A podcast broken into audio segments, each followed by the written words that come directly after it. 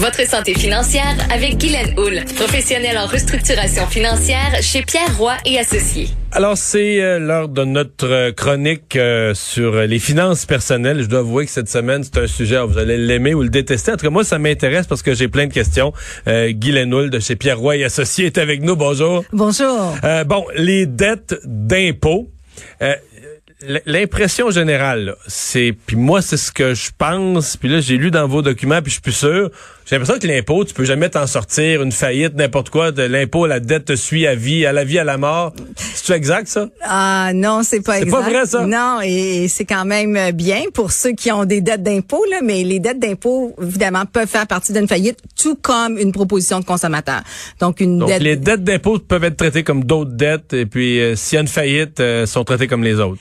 Exactement. Dans les faits, les dettes d'impôt sont traitées comme toute autre dette de crédit, comme une carte de crédit, une marge de crédit, un prêt personnel. Euh, c'est certain qu'en matière euh, de faillite, il y a un traitement spécial pour les dettes d'impôt personnel, parce que les dettes d'impôt peuvent comprendre plusieurs types de dettes. Donc, ça pourrait être une dette d'impôt personnel, de la TPS TVQ. Ouais, un travailleur autonome peut avoir une dette de TPS TVQ. Exact. Ou quelqu'un qui est administrateur d'une compagnie qui qui omet de payer certaines de ses propres dettes, comme les déductions à la source, les TPS TVQ, ah, l'administrateur est personnellement responsable. Mais quand l'impôt, quand c'est l'impôt d'abord et avant tout qui est ta plus grosse dette, il y a une notion de faillite fiscale, c'est ça, ça change quelque chose, ça? Exactement. Donc, les gens qui rencontrent les conditions d'une faillite fiscale ne sont pas éligibles à une libération automatique, ce qui veut dire que pour obtenir leur libération de la faillite, ils doivent se présenter devant les tribunaux pour obtenir. Puis qu'est-ce qu'on appelle une faillite fiscale? Donc, une faillite fiscale est quelqu'un qui aurait des dettes d'impôts personnels qui sont plus élevées que 200 000 dollars et que la totalité de ces impôts personnels-là représente plus de 75 de la totalité de leurs dettes. Donc, dans le fond, euh, ce que le législateur a essayé de faire, c'est de dire les gens qui ne font qui font faillite juste parce qu'ils n'ont pas payé leurs impôts. Exact. Nous, on n'accepte pas qu'ils fassent partie de la même catégorie. En d'autres termes, ça serait trop facile de jamais payer ses impôts puis de dire je fais faillite aux 10 ans, j'aurais pas payé, j'aurais pas payé d'impôts là. Exactement. Il y a comme ouais, je, vois, la chose. Bon, comment on, évite parce que comment comment arrivent les dettes d'impôts ou parce que euh, pour le travailleur, mettons en usine ou l'enseignante ou c'est une déduction à la source, euh, dire ton impôt il est tu, tu ne vois même pas cet argent-là. Qui sont ceux qui sont plus à risque? Donc, évidemment, on s'entend que les gens qui sont le plus à risque sont les travailleurs autonomes. Parce les ils reçoivent le plein montant, le chèque du client leur est payé plein montant. Exact. Et, et ce qui fait peur, si on regarde un exemple classique, c'est que ces, ces gens-là, les travailleurs autonomes, j'ai beaucoup de sympathie pour eux parce qu'ils travaillent une journée pleine de travail, comme on le fait tous, et ils arrivent à la maison et au lieu de, de, de faire leur devoir familiale. Ils sont obligés maintenant de s'asseoir, faire les rapports nécessaires de la TPS TVQ, faire plein de de de, de, paperasse. de, gestion financière pour lequel ils n'ont pas nécessairement la formation hmm. nécessaire. Mais il faut qu'ils aient, il faut qu'ils aient une discipline parce que exemple t'es travailleur autonome, je sais pas, on va en prendre un, t'es traducteur, puis tu fais en moyenne un mille par semaine à traduire là, des documents et tout ça. Bon, on te verse le client, lui, il te verse toujours le 1000, mais il y a une partie qui est pas à toi, là, il y a une partie que tu vas devoir payer au gouvernement à la fin de l'année, là, en impôts. Exact. Et le gouvernement, c'est pour ça qu'il demande des, des versements trimestriels euh, aux, des acomptes provisionnels. Des acomptes provisionnels. Euh, et évidemment, la, la problématique pour les travailleurs autonomes, en général, c'est que le, les revenus sont un peu en zigzag. Donc, un mois, tu fais pas d'argent, l'autre mois, tu en fais énormément, le prochain, c'est pas si Donc, c'est difficile pour eux de se discipliner parce qu'on dit, ils ont comme l'impression qu'ils courent toujours après leur dernière, leur dernier sou. Mais il faut parce que quand tu l'as, l'argent, c'est en temps de dépenser. Tu as toujours un besoin, tu as toujours quelque chose qui attend, une réparation dans la maison. Fait que, tu l'argent est dans ton compte de banque. Euh, tu dis, bon, ben là, on s'occupera des, les, les, les, parce qu'ils ont, ils ont à gérer à la fois leur partie impôt sur le revenu et ceux qui gagnent plus que 30 000, ils ont un TPS, TVQ à gérer aussi? Exactement. Donc, euh, c'est deux éléments qui sont importants à gérer, plus les dépenses, parce qu'ils ont droit à certaines dépenses, évidemment.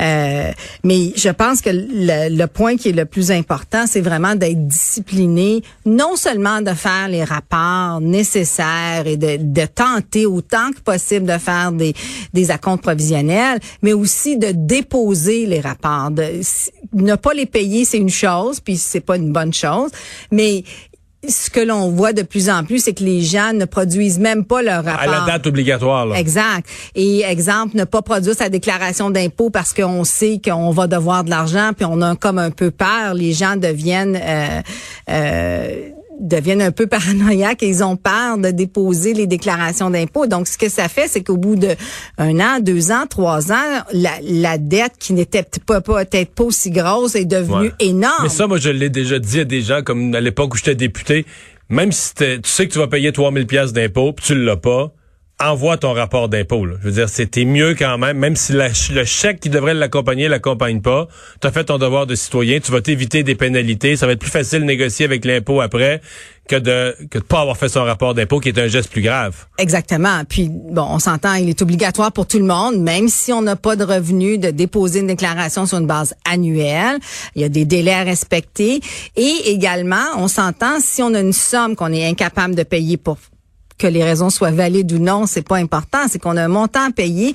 Et donc prendre des arrangements pour une somme de 3000 dollars qui est due est beaucoup plus facile que prendre des arrangements quand on a 10 000 dollars qui est dû parce qu'on a Ça fait trois ans que tu fais pas de rapport d'impôt, que tu manqué ton devoir au 30 avril de déposer ton rapport d'impôt. Là. Exactement, exactement. Donc, il est important de, de, de bien se discipliner à ce niveau-là. Puis les gouvernements vont avoir beaucoup plus d'ouverture de prendre une entente avec quelqu'un qui produit à temps, qui n'est pas négligent, mais que tout simplement n'a pas les fonds pour les payer. Puis ça peut arriver. Mhm. Est-ce que vous voyez ça souvent, des, des, des, clients qui arrivent chez vous puis qui, mettons, pas fait de rapport, ont eu des revenus, puis pas fait de rapport d'impôt depuis 3-4 ans, ah oui? Malheureusement, c'est très fréquent. Là, ça, c'est le gros trouble, parce que là, t'as intérêt et pénalité, ça n'a plus de fin, là. C'est une accumulation importante. Puis, euh, les gens, je dois dire, on peut pas dire qu'ils sont de mauvaise foi, là, mais c'est vraiment des gens qui, éventuellement, ça devient tellement gros comme problème, c'est que la première année tu le fais pas parce que c'est pas grave, je vais gagner un petit peu plus, je vais déposer ma déclaration puis je vais la payer, mais ça arrive jamais. Et là, après deux ou trois ans, le problème est énorme. Puis là, on peut, on risque plein de choses. Le gouvernement peut estimer nos revenus et produire un avis de cotisation avec des revenus estimés et saisir le compte de banque ou saisir des comptes clients qu'on pourrait avoir si on est un travailleur autonome. Donc, il est important de produire la déclaration pour au moins avoir les bons montants. Et quand on produit en retard, comme vous disiez si bien, il y a des pénalités et des intérêts qui s'accumulent d'une façon assez rapide. Euh, un autre point qui est important pour les gens qui produisent pas leur déclaration ou qui on parle à produire, c'est qu'on les gens perdent des crédits de TPS qu'ils auraient potentiellement droit.